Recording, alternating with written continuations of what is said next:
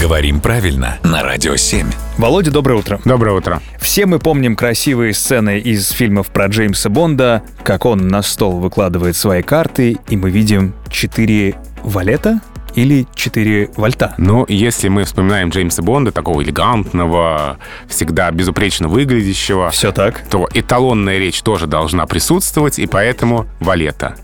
А варианты есть, но они неравноправны. В эталонной речи валета, валеты и так далее. В сниженной, в разговорно-просторечной вальта, вальты. То есть это допускается, но это такое уже сниженная речь. То есть, скажем, если сегодня надели бабочку, нужно говорить И валеты. только так. А если в футболке, то и вольты сойдут. Если в футболке, еще и там дырочка на футболке, тогда вальты, да. Почему-то Володя на меня смотрит в этот момент. Спасибо.